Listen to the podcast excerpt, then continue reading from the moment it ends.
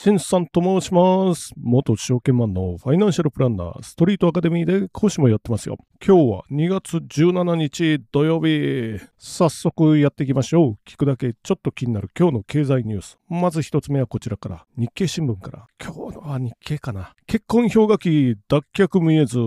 昨年90年ぶり50万組割れ。少子化対策法案が決定。なお残る将来不安。読みます。婚姻数の減少が止まらない。2023年は90年ぶりに50万組を割る見通しだ。新型コロナウイルス化による出会いの減少に加え、経済的な理由から若者が結婚に踏み切れない。政府は16日、少子化対策の拡充を盛り込んだ関連法案を閣議決定したが、若者の将来不安の払拭に向けた道筋は不透明だ。ということで、人口動態統計からかな？90年ぶりに50万組。2000、あ、2000じゃない。1970年代あたりは100万組を超えてましたよっていうことで、これは段階の世代かな？で、そっからどんどん80万組弱ぐらいですこれが段階ジュニアかな？2000年ぐらいですよね。2000年代前半ぐらい。まあ段階ジュニアっていうのは1974年以降ぐらいかな。80年ぐらいまでの生まれた方。なので74年とすると、まあ、2000年代前半っていうと、まあ30前後かな。っていうことですよね。そこをまあ境にというか、今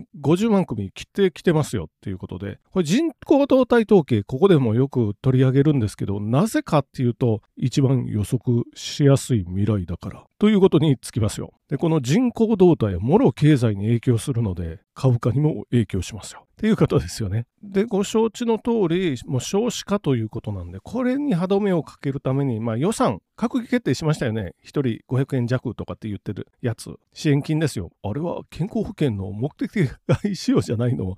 みたいな感じなんですけど、まあどんな支援策があるかというと、妊娠出産で10万円給付。親が就労していなくても保育を利用。誰でも通園制度。両親で育休取ったら10割保証とかね。例えばね、これは2歳児ぐらいまでですよ。で、高校生以上も児童手当の延長。で、3人子供、3人以上ですか。子供いたら大学授業料無償化っていうのもありますよ。こまあ、これね、3人以上子供いたら無償化、大学。これもちょっと変な制度なんで、突っ込みどころ満載の制度なんですけど、まあ、ここでやめときます。あとは、あれか、あこの間、あさっき言ったね、500円とかって言った、これは医療保険料に、あ健康保険に上乗せっていうことでね、まあ、税金のごとく取っていかれるわけですよ。などなどしても、多分成果は上がらないですよ。これは結婚しない特に男性が増えてるのか3割障害未婚とかって言ってるんで。まあ男も女も男性も女性もですね結婚に対してメリットをあんまり感じなくなってきてるんじゃないかなっていうのが背景ですよね。結婚してもなんかあんまりいいことないんじゃない？みたいなそんな感じですよね。まあかと言って日本の場合は婚外子って言って結婚しないしなくてできている子供さんって非常に少ないのでフランスのようにはならないですよ。結婚しなくても子供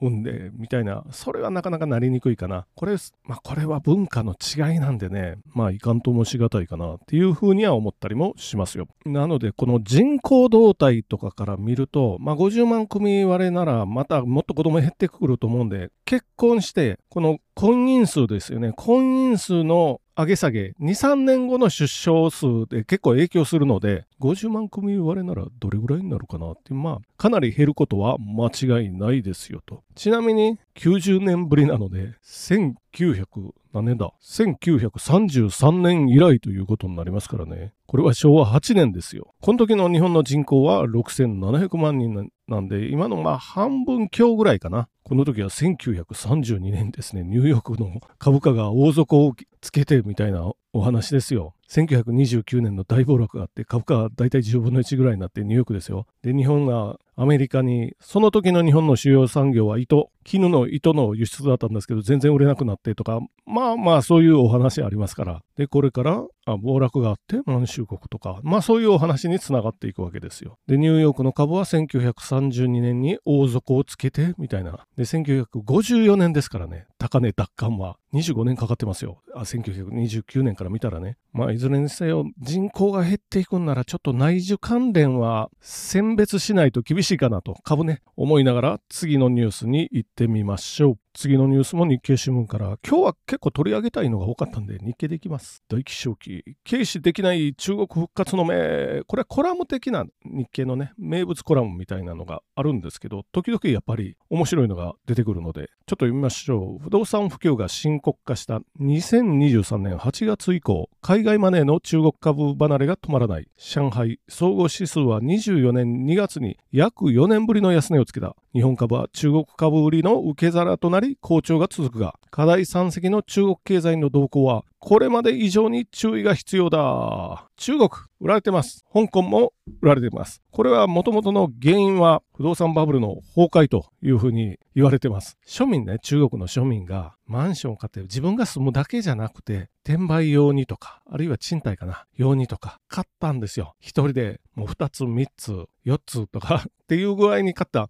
で、転売したらもうすぐ儲かったみたいな時代が続いたんですけど、値下がりですよっていうことですよね。結局人口以上のマンションができてしまってみたいな。今、誰も入居しないから潰してますよね っていうお話。これ、ローンを借り、住宅ローン組んで買ってるんですけど、まあ当然売れないからどうしようっていう風になってますよ。なら安く売って、安く売って。ってなると当然価格が下がっていくわけで、そこにバブル崩壊というような形になってますよね。まあ日本の不動産バブルの時も一般の庶民が3つ4つ買ってたかなとちょっと思うんですけどね。まあでもこのコラムはまあ、中国は悪いことばっかりじゃないですよ。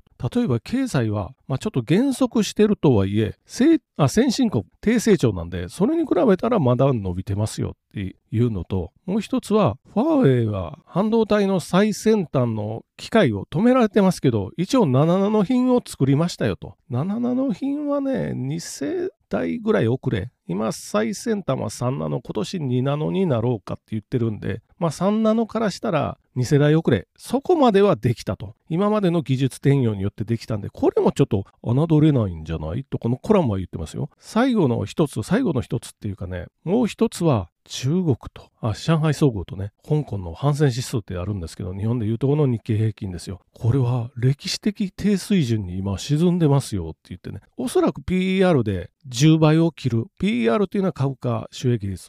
日経だと20倍前後、まあ、ど、どの、どこを取るかによってちょっと変わるんですけど、過重平均とか単純平均、どっち取るのっていうの変わるんですけど、まあ20倍前後ぐらいなんですよ、日経平均で。まあちょっと上がってきてるんですよ。PBR もちょっと上がってきてる。これに対して PR で反戦指数だともう10倍を切ってる。一説には8倍とかね、7. 点何倍とかっていうお話もあるぐらい安い。めちゃめちゃ安いですよ。PR もし7倍とかっていうお話になったら、ここにお金返っていくんじゃないっていう、このコラムは言ってます。とするとやっぱり日本株を売って、もう一回上海なり香港の株が買われたら日本株、そりゃ下がりますよねっていうこと、ここをちょっと警戒しとかないといけないんじゃないっていうお話。じゃあそれを止めるためにはどうしたらいいのか。まあこれは即効性はないですけど、さらなる規制緩和ですよ。昨日も言いました。損保会社が上場会社の株を買って持ち合ってるみたいなことがまだあるし、さらなる日本版ビッグバンをやらないといけないんじゃない？ってこのコラムには書いてますよ。まあ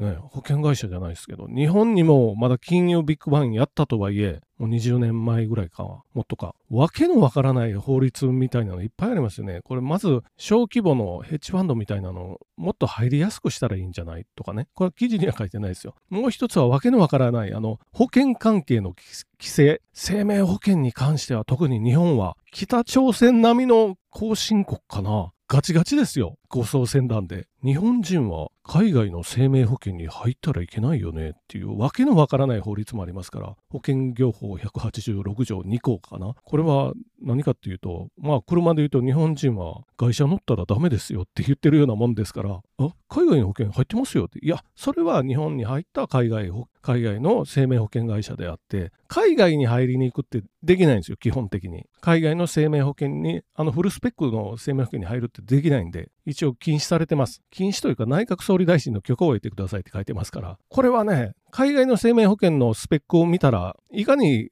高い保険料を払わされてるかっていうのは白日のもとにさらされるんで、それできないですよっていうことですよ。できない。ご当選だ。守りますせと。その代わり、バンバン天下りしますよって金議長ね。で、生命保険会社の本体から保険代理店にバンバンあの出向しますよみたいな。それもありますからね。まあそんなも含めて日本人中心主義から脱却しないといけないですよね。とこのコラムは結んでるわけですよ。まあ、それもその通りかなと思いながら最後のニュースいってみましょう。最後のニュースも日経新聞から、米著名投資家、テック株以外に資金分散、ソロス一族などアルファベット株売却。読みます。米国の有力ファンドが15日までに開示した2023年12月末時点の株式など保有銘柄を分析すると、巨大テック株からの分散が明らかになった。米長期金利の低下で株高が進む中、米アルファベットなどへの売りが広がった。アルファベットっていうのは Google のことですよ。米 NVIDIA を大幅に買い増す動きもあり、著名投資家の間で濃淡が見られた。